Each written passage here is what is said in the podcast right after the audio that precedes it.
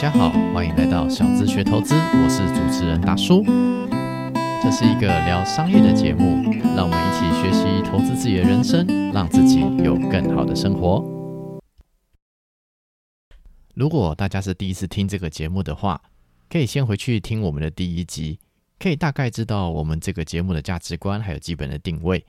如果愿意接受这个节目的想法，相信你会喜欢这个节目。好的，那我们的节目就开始喽。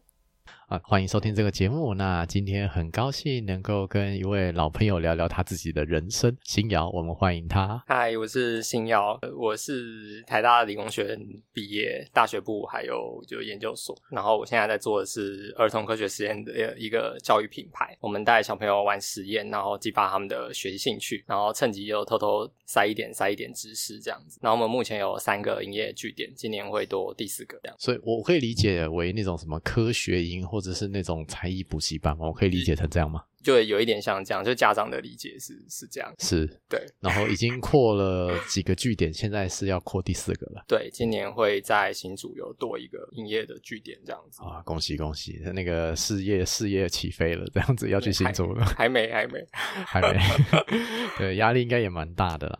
对对那我觉得这可能倒回来讲一下好了，就是说台大理工学院毕业、研究所毕业，听起来感觉就应该去什么科技厂大富大贵之类的。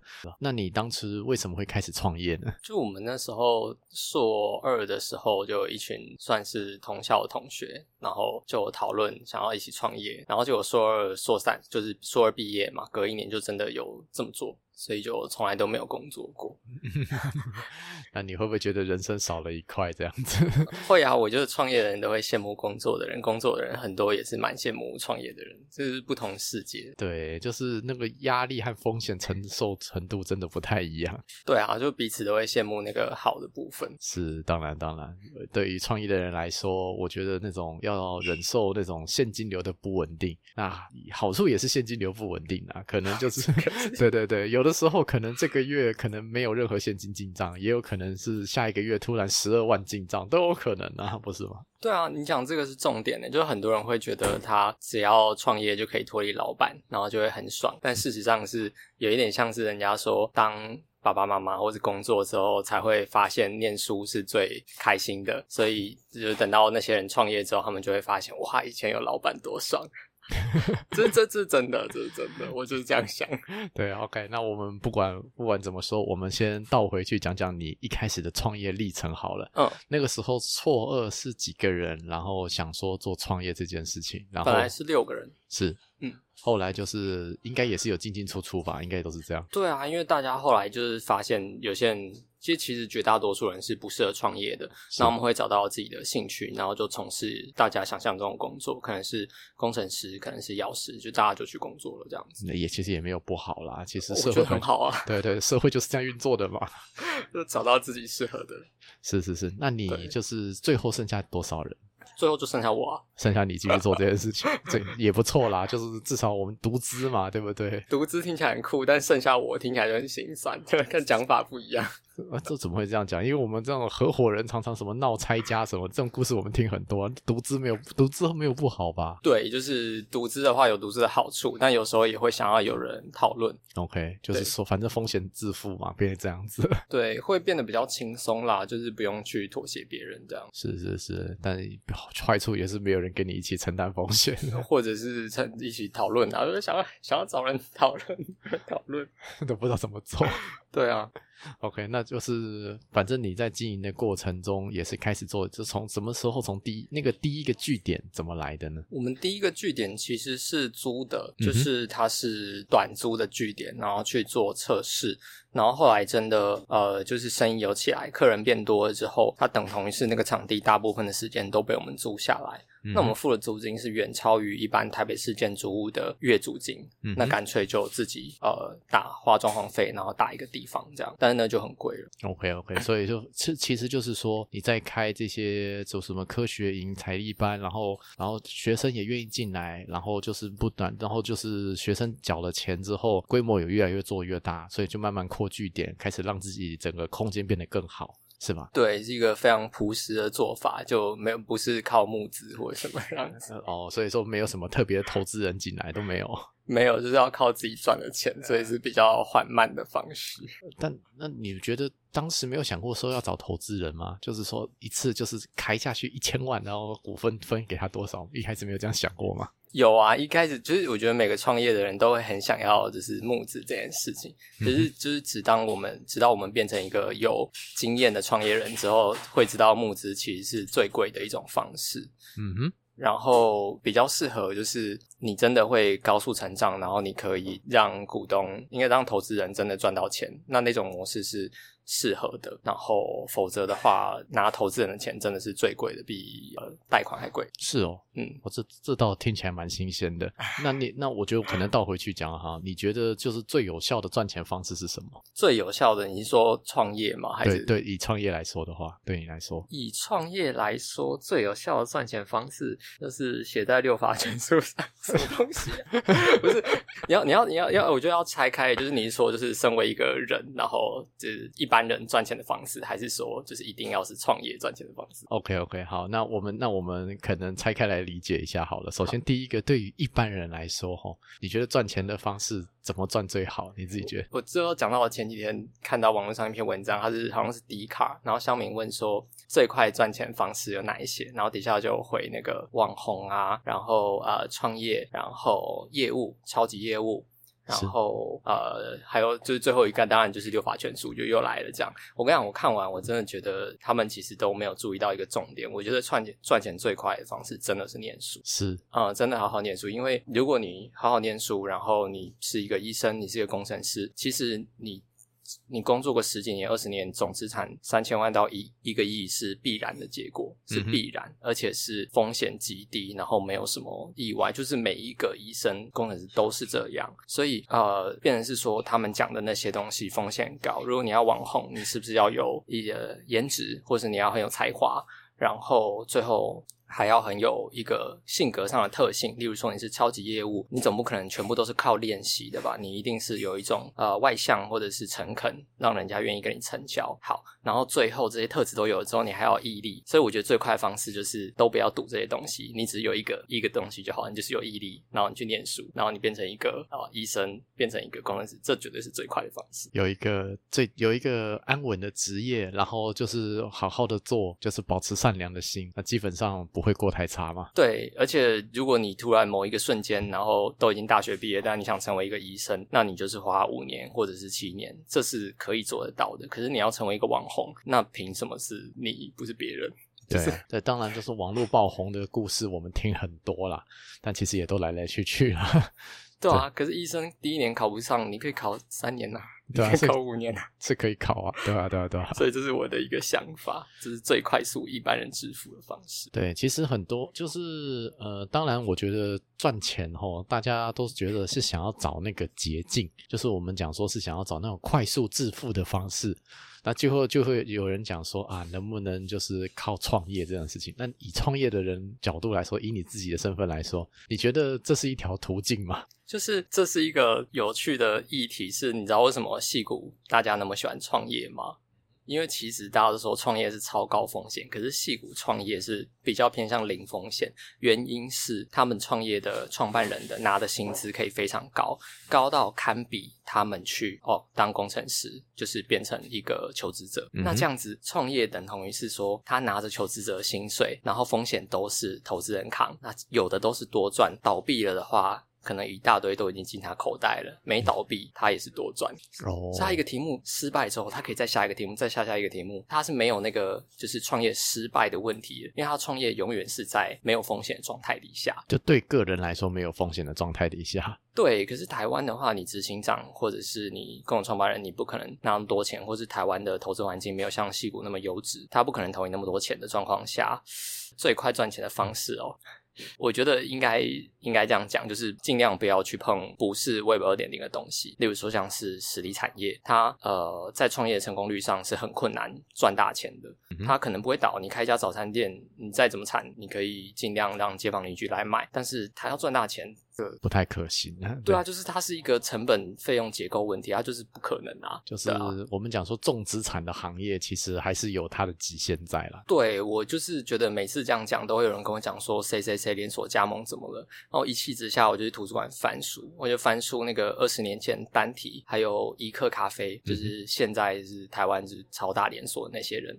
还有那个休闲小站，现在是集团的嘛？就当年起家故事，我就一个一个看，一个一个那个。就我认真觉得，就是好，他们当年可以成功，或许现在也可以，但是这个方式可以成功，绝对是辛苦。你们你要选一个轻松一点的，你要选一个重资产的，真的是 傻眼。对啦，其实我觉得，当然以年轻人来说，像我们这种三十几岁的年轻人来说。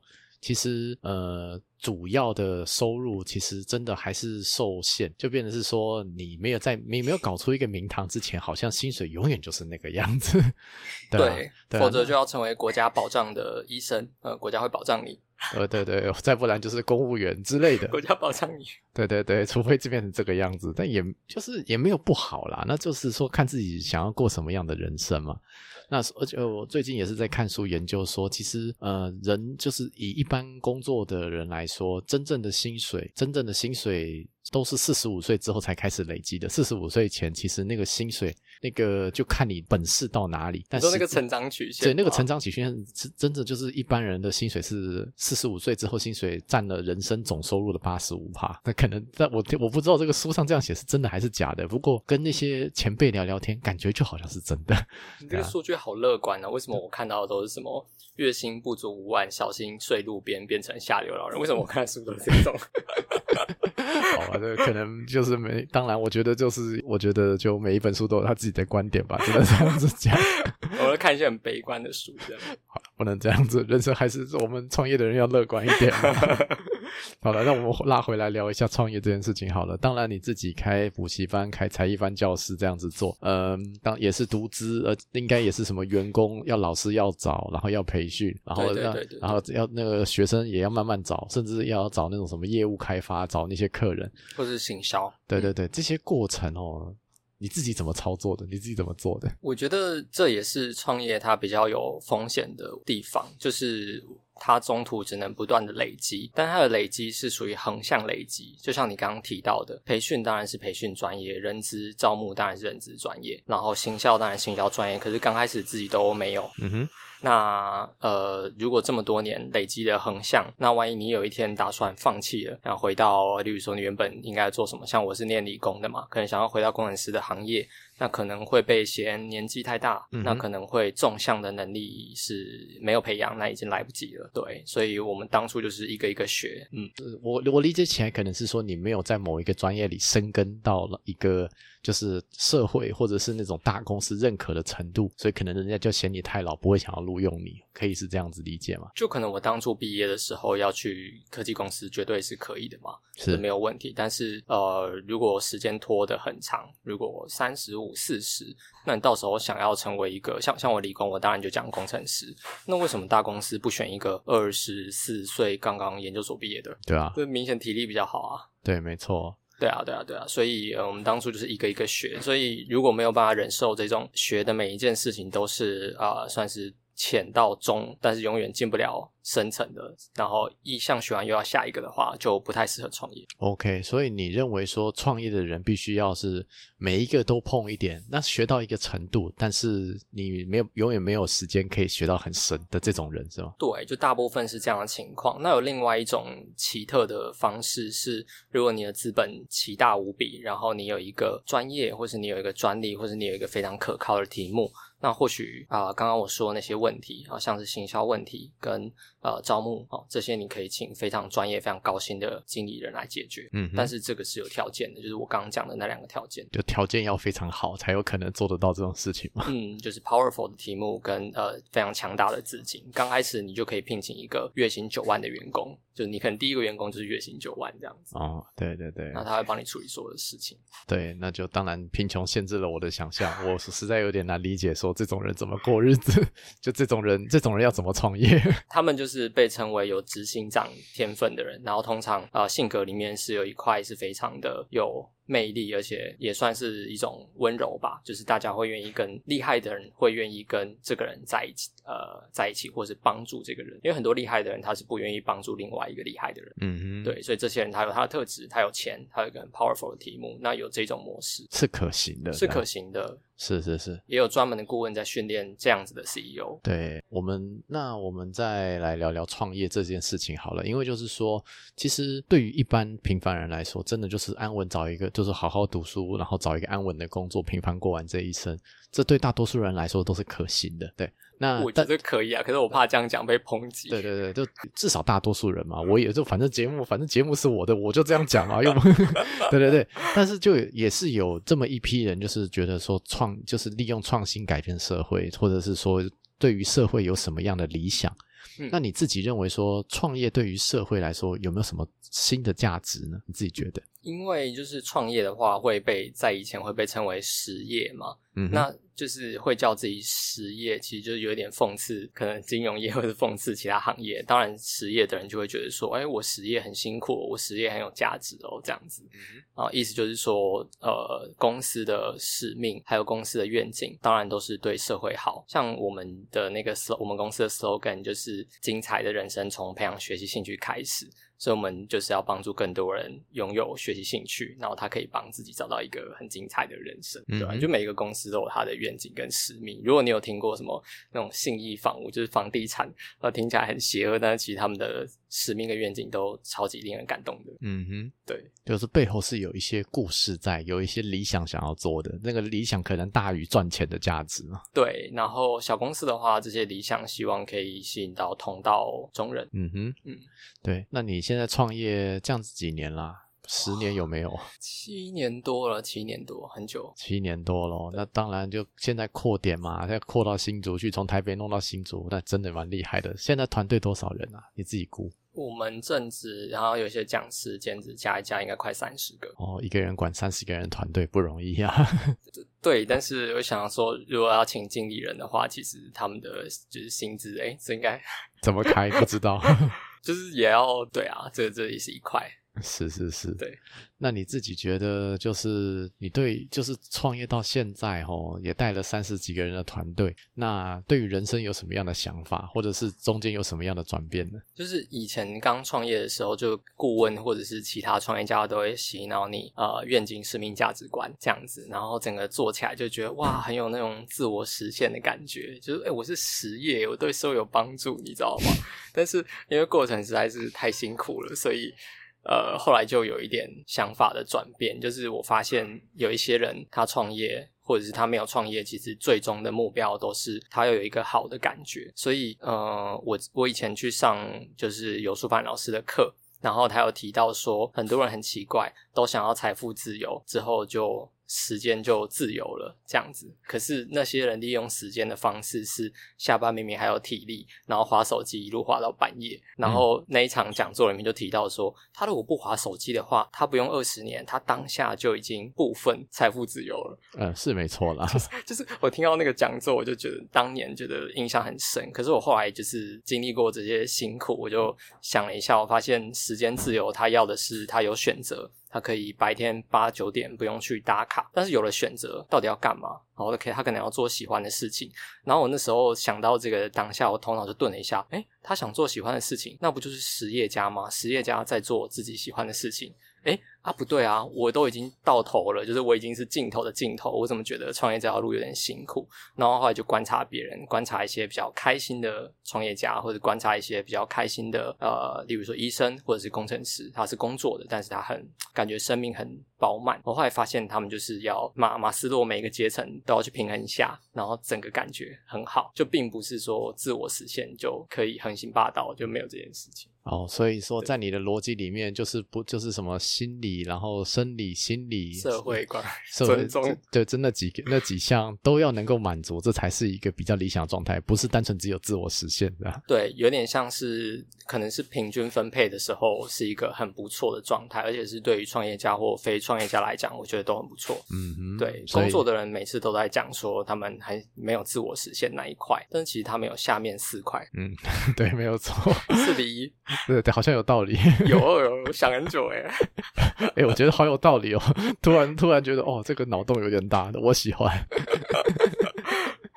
对，当然啦，我觉得就是看自己能不能找到一个让自己开心的工作嘛。像我就是不喜欢那种大组织做事的方式，所以就后来离开了。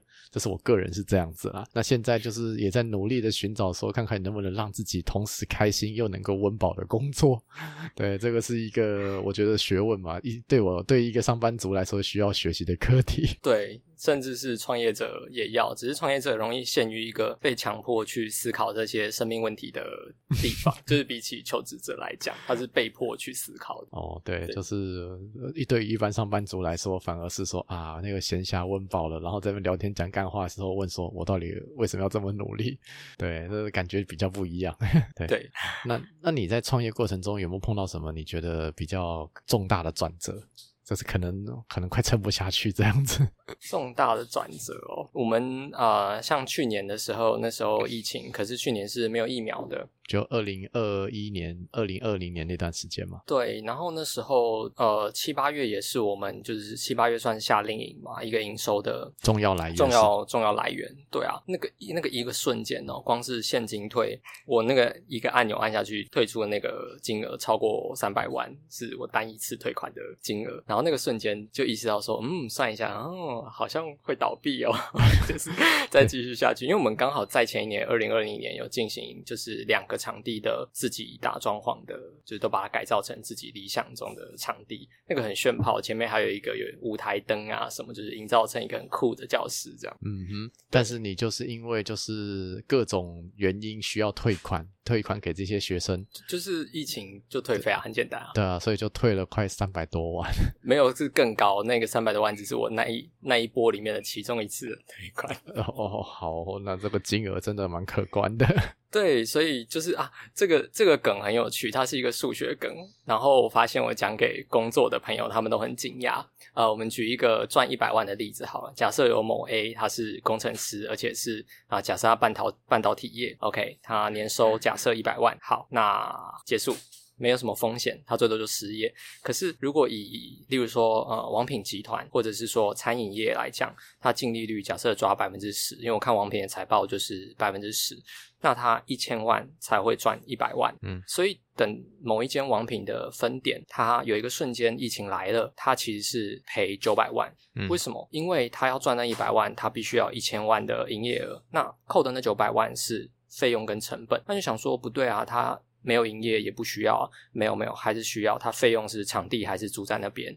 成本的话，呃，例如说，总不可能工读生或是这个 waiter waitress，你就疫情来你就解散它吧，也不至于吧？就你还是会发薪水。那成本的部分，食材有些冰在冷冻库，那就坏了。嗯哼，对啊，所以他一个瞬间会赔九百万，可是他最后赚的钱，就这个王品的分店，他赚的钱其实是跟某一个工程师一样，可是却承担了。一瞬间赔九百万的风险，很奇特吧？嗯，对对，当这个逻辑是对的，但就变得是说，当时在开这个餐厅的人就要考虑到说，有可能会发生这种风险，所以可能要么就是买保险去 cover，要要么就是呃，就是说今天本来就是想办法让那个利率，就是让自己的报酬率更高一点，拉到十五趴。然后真的发生意外的时候，可以 cover 掉那些风险，这是理想啦？第一个我没有想过，我下次去问问看有没有这种就是雇主类型的营运的保险。然后第二个的话。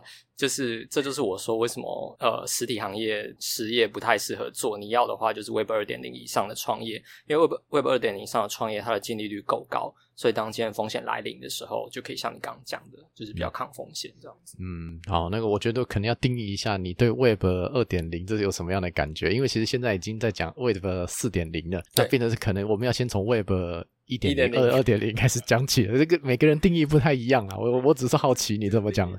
就是一点零的，我的定义是单向的公告，就像是很久以前网际网络刚出现在台湾的时候，有一些页面它就是公告，你可以连上去看那个资讯，但是你不能互动。嗯哼。然后我二点零的定义就是可以互动，所以像是 Facebook 这种巨头，其实也是就是被我囊括在二点零的创业定义里面，它是一个单向公布就算了，但是你还可以去留言，嗯哼，你还可以艾特你朋友，所以你们可以在上面双向的沟通这样子。是是是。对，然后三点零我的就是也算是创业。业圈的定义吗？三点当然就是呃区块链、虚拟货币或者是 NFT 这些去中心化的元素的创业公司。这些创业公司真的蛮奇妙的，非常值得被定义为三点零，因为他们等同于是用十分之一或是二分之一的时间就取得了二点零这些公司的成果，是就是你知道那种恐怖感，所以我才会说。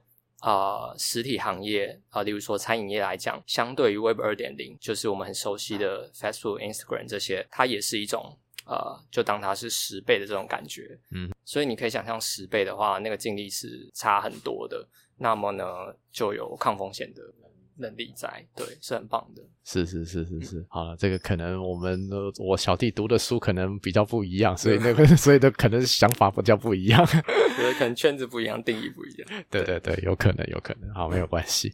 对，那资讯流的生意，其实对于年轻人来说，毕竟是一个高成长而且可以快速获得的一种商业模式啊。像包括我现在也是在做类似资讯流的生意，资讯管理的东西这样子。也是哎，你的听众可以跟你互动，对对对对对，对，没有错。但是就这件事，当然这些事情嘛，在做的时候也是。快速成长，但是到后面就会有一个问题，就是说，你今天成长到一个阶段之后，竞争对手也会出现。那竞争对手其实也很容易取代你，因为你只是资讯流，你被取代性是。会有可能的，就是很容，就是那毕竟那个平台换来换去很正常嘛，对不对？那人的需求也就是这样子喜新厌旧啊，所以就是有可能被取代。那碰到这种问题的话，你觉得该怎么样转型会比较好呢？诶，你问的这个问题很有趣，就是因为每一个创业家很都很常会去 pitch，然后 pitch 的时候就是呃我们会去做简报，然后找投资人，然后投资人请的那些评审或是投资人自己，每一次都会问同一个问题，他说：“哦，你们软体服务很不错，如果。” Google 今天想要做你的这个服务怎么办？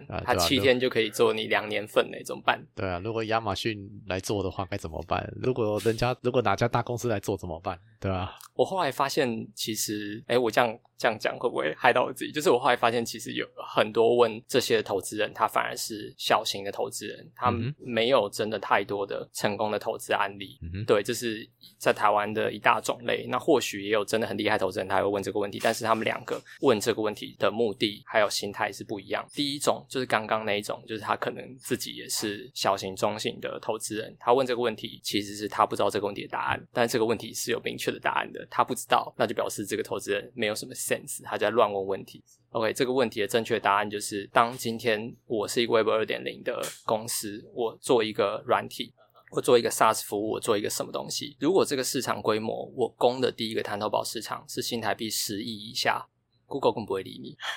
对啊，所以就是看看定义。就如果你攻的第一个探到宝市场，OK 十以下，你觉得 OK，然后或者是你就做的是某一个区块，然后你估了一下十以下，那你投资人问你这个问题，你就不用不要理他，就呛爆他，就是 他他们根本就不懂他在问什么，就是就 Google 大到一个规模啊。对，就是反正 Google 也不会来做嘛，大公司也不会来攻嘛，那我们就好好做我们的就好了。对我举一个最致命的例子，是我有一个创业的朋友，他叫做 Pixie，嗯哼。他就是做那个短呃短网址的转转址，台湾最最多人用的，嗯哼，对。然后他做一做，Google 就把那个 Google 转网址收起来了，然后 很热血，对不对？对，我靠，人家做到人家 Google 都不想做了。对，就是呃，但是其实实际上就是，当然他这样讲的时候，我们大家是很热血的，那是一个晚会。但是其实实际上并不是这样，实际上全球最大的转网址是 Bitfly，嗯哼，对。所以也不是说，哎，Pixie 大到说可以逼 Google 不要做，而是说 Google 它是有选择的，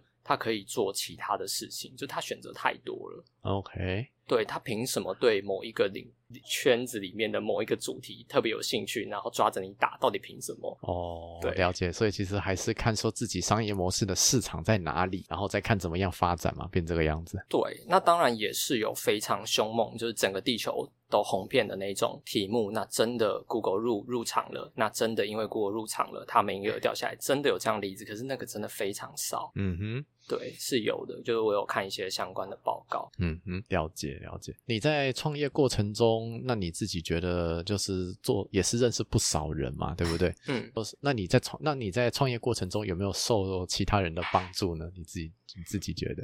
嗯，有有有有没有什么印象深刻的故事？那我分享两个有趣的，第一个比较像是一个想法，就是其实，诶，我也想蛮想问达叔，你觉得学一件事情最快的方式是什么？找人教，真的是吧？我也是这么觉得，就是找人教，所以就是因为企呃创业的人他需要太多横向的东西，然后每一个都是新学，在看书的话真的来不及，所以找人教的话找的就是顾问，然后顾问费非常贵，一个小时可能啊两千五、五千或者更高，我都付过。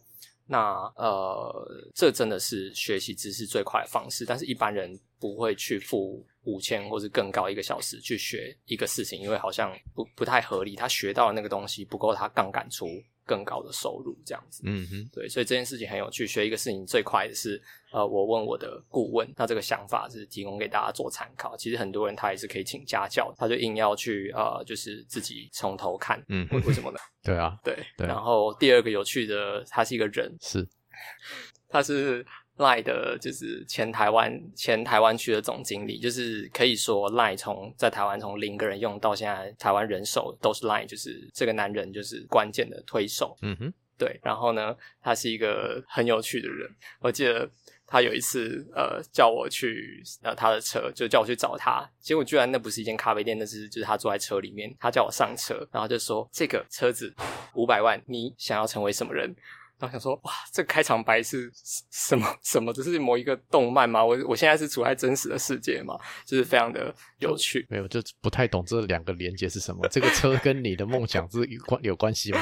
对，反正就是他是一个，他就讲了类似这样的话，他是一个非常有趣的人。那他后来不是不在 LINE 任职之后，他也变成一个有点像是天使投资人啊，也是很多人的导师。那我觉得。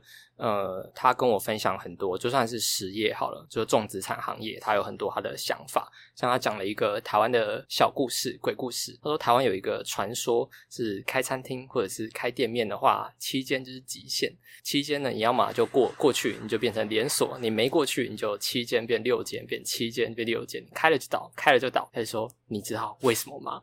就还有他就总是要用很戏剧化的方式讲话。是，然后呢？那那你你有什么想法吗？我觉得人的注意力是有限的啦，就不要就是，除非再找新的合伙人来跟你一起 support 那些压力，否则不太可能持持持续的这样做下去。我我也是，我当时也是这样想，但他是说那个年代还没有 POS 机，所以店长会偷钱，所以一旦到了七七家之后，第六个就是最远房亲戚也用上了，然后第七个他说你知道是谁，我就说是谁，他说是小三。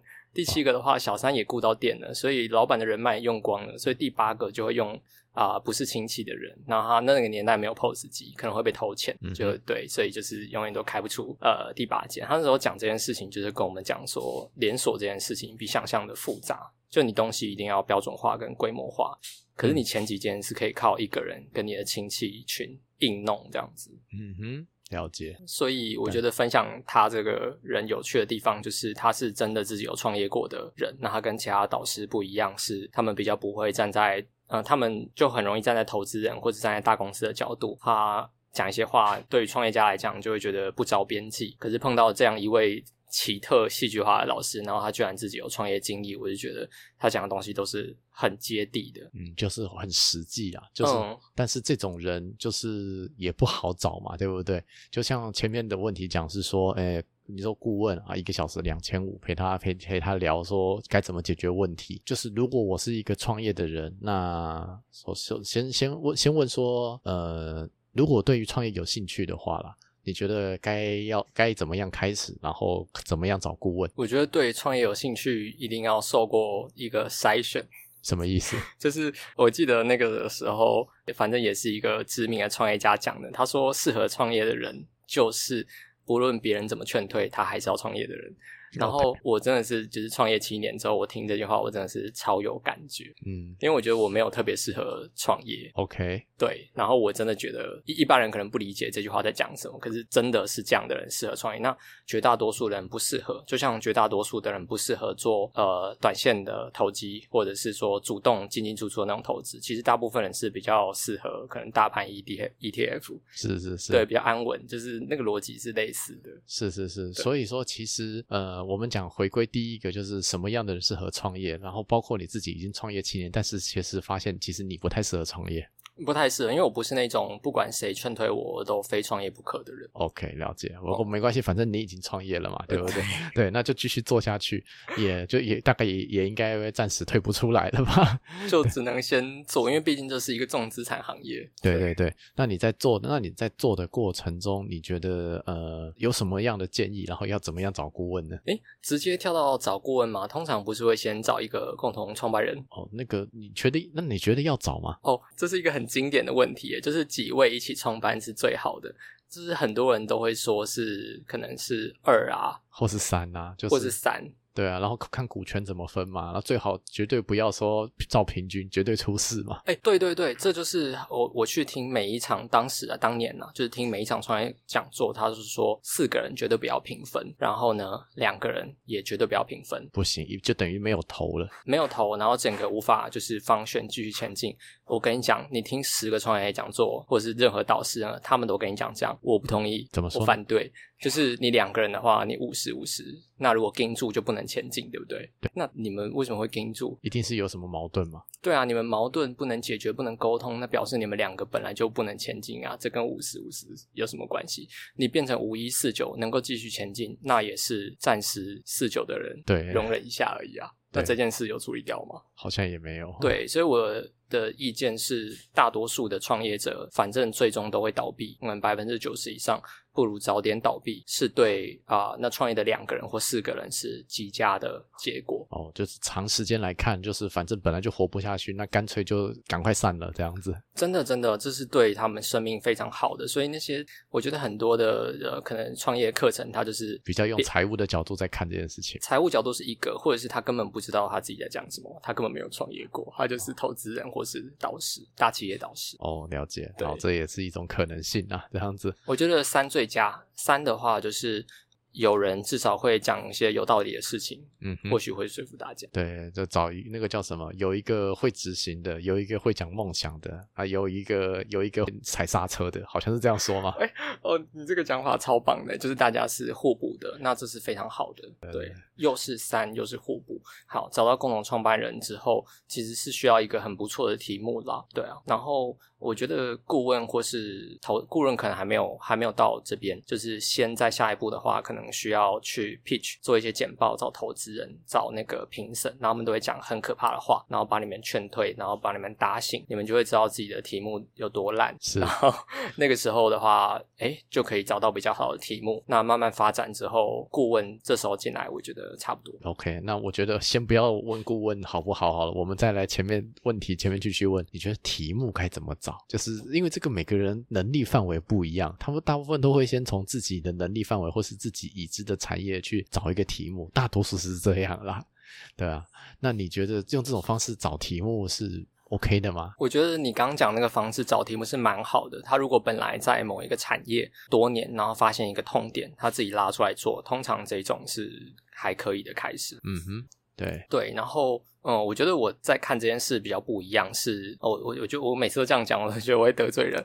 那个我觉得大部分的题目其实都不算是一个创业。老实说，我觉得我自己这个题目也不算是一个创业，就是正如同我前面讲的，我觉得 Web 二点零以外的创业不太被我定义为创业，因为它的风险太高了，根本不合理。是是是，就是呃，我再讲一个例子，是我最近我朋友问我的一个故事，我觉得蛮值得分享。他看了，他是一个很厉害的保险业务员，赚蛮多钱的，但是呢，他还是想要赚更多钱，他就看了一本书，叫做《有钱人跟你想的不一样》，嗯哼，然后里面有个作业是要写信给一个很有钱、很成功的人。他真的写了，他就啊写了一封手写信寄给台湾一家非常大的咖啡的连锁。嗯哼，的董事长。那我就看他的信，我笑得快崩溃。我就跟他讲说：“你到底是觉得这个董事长是有钱还是成功？”然后我保险业务员朋友就说：“当然都是啊。”我就说：“你确定？那个董事长说不定觉得自己现金流压力很大，晚上睡不着，他比你还不开心嘞。你确定他觉得他有钱？”我就然后我朋友就说：“你不要嫉妒别人。”他说：“我跟你讲。”我真的不是嫉妒他，因为我发现我有一个朋友，他自己一个人的年收换算成就是一个科技业的话，大概可以抵一个一百个人的公司。嗯然后哼换算成王品和这种餐厅传产的话，大概可以呃不是传产，就是说传统的，比如说餐厅、咖啡厅，大概可以抵两百个人，也就是说，一个两百个人的公司的就是净利跟他一年净利是一样的。当我就是一般人是很难相信，除非你跟这个人真的很熟。那是 OK，反正 anyway，这个人是我有一定的亲近程度，所以我相信的。然后那时候我大概有两个礼拜没有办法静下心来工作，因为我就觉得说，因为我是希望说我之后可以变成一个一百人的公司、两百人的公司，变成理想中那种你知道会上那个创业新闻，可能说融资三亿那种，就是可能呃刚好前几个前几个礼拜有一个公司融资好像四亿多吧。是是是，我以前都是好羡慕，想说，哎，我要成为那种创业家。然后呢，前一阵子我刚好知道这个朋友的例子之后，我就跟那个朋友说，哎，你一个人产出等于这个公司两百多个人，而且这两百多个人里面有很多高端工程师。是，然后说，嗯，还好你有夸赞我，不然都没人夸赞我。然后你知道当下那种感觉，然后再后来就是我刚刚跟你讲那个保险业务员的故事，所以。回过头来，就是我要讲的事情是创业题目这件事情。我觉得大部分的题目就明明就没有，就没有就应该去工作，就是没有需要去解决的价值，可以这样说吗？就是就是需要花那个时间和精力，不如让它随个市场机制，就让它去吧，这样子。因为。对啊，因为大家理想中的创业哦，就是一间店，然后开五间，好不好？哦，好好棒吧？你你是不是觉得你梦想成真？可是事实上是你开五十间的时候，可能跟某些行业的一间，或者跟某些行业的一个人，最后做出来是一样的。那你真的有需要带五十间这么多的员工吗？他们员工要领你的薪水，你压力很大呢，你会有呃责任啊。对对对，那就看自己人生追求了，变成这个样子。就像说前面讲的嘛，那个自我实现嘛，可能那个是为了要实现那个标准，要那个可能很高嘛，对不对？如果要这样，那那也可以。总之，我觉得选题目的话，有一个我有个啊，我提个可以提供一个标准，就是。实实体产业、重资产行业、酒吧这种净利率以下的，通通不要选。OK，OK，因为有很多人觉得酒吧是暴利行业，好吧？你觉得它是暴利行业？我跟你讲，它其实刚就是很辛苦，刚好而已。所以这个东西以下，包含咖啡厅、什么早餐店，通通不要做，餐厅绝对不要做。是是是，完了，讲出了不好的话。呃，我觉得去，我觉得没关系，反正我之后会找一个餐饮顾问，我再找问问他，他会不会也跟你想法？对对，看看他会不会跟你一样。全是，他们可能是卖连锁，他就会叫你赶快加入。我觉得每个人观点不一样，很正常啦。但但我觉得就是有自己的一套逻辑，那套逻辑反正有人会认同，有人不认同嘛。OK 啊，这有什么不好？对啊，好了，那我们最后终于来聊聊，就是真的好，大家找到一群人啊，找到一个还不错，或许有点搞头的题目，嗯，有潜力的题目，有潜力的题目。OK，接下来找顾问了。OK，那顾问怎么找？我怎么衡衡量说这个顾问是好的？我们就是每次 pitch pitch 的时候都会遇到三种人，第一种人他是投资人，那第二种人他是有点像是评审的角度，那这个评审有可能同时也是那一个投资机构底下的。员工，嗯所以他是有另外一重身份，他是领薪水的，领月薪的，他不是纯正的投资人。嗯哼，好，第三种人是呃他自己真的有创业的经验的。嗯哼，好，那但是顾问跟这些人不一定是身份重叠或者不重叠。那总之我的意思说，如果你要找顾问，你一定找有创业经验的人。好，这时候就小尴尬了。就如果你真的找有创业经验的人，那假设他创业成功了，那他怎么会当顾问？对啊，对啊。这个逻辑有点怪怪的，除非他创业本身就是做顾问。对，除非他创的是一个顾问公司，然后旗下就像麦肯锡一样，就是有这么多顾问。但是这个例子很少见嘛，除非你找的就是麦肯锡。对，但是呃，这个例子在台台湾是很少见的，所以我觉得这就是很多创业家喜欢告诉大家说，我们去看的时候，其实失败的例子通常是比成功更有价值。所以我们在选一个顾问的时候，如果他自己是创过业，但他是创业失败，然后后来转到顾问行业的话，我觉得他是。的经验是很值得参考的，嗯，并不要有一个先见之，就是你不要有对他有一个想法这样子，嗯，对，那当然就是每个人想法也不一样啊，对，对，就我觉得就是人家走过的路为什么会失败，有他的经验，我觉得就是避免他那个经验先嘛，对不对？再来考考，再来思考说自己该怎么走，这或许是一种就是我们讲说往比较成功方向走的一种方式吧。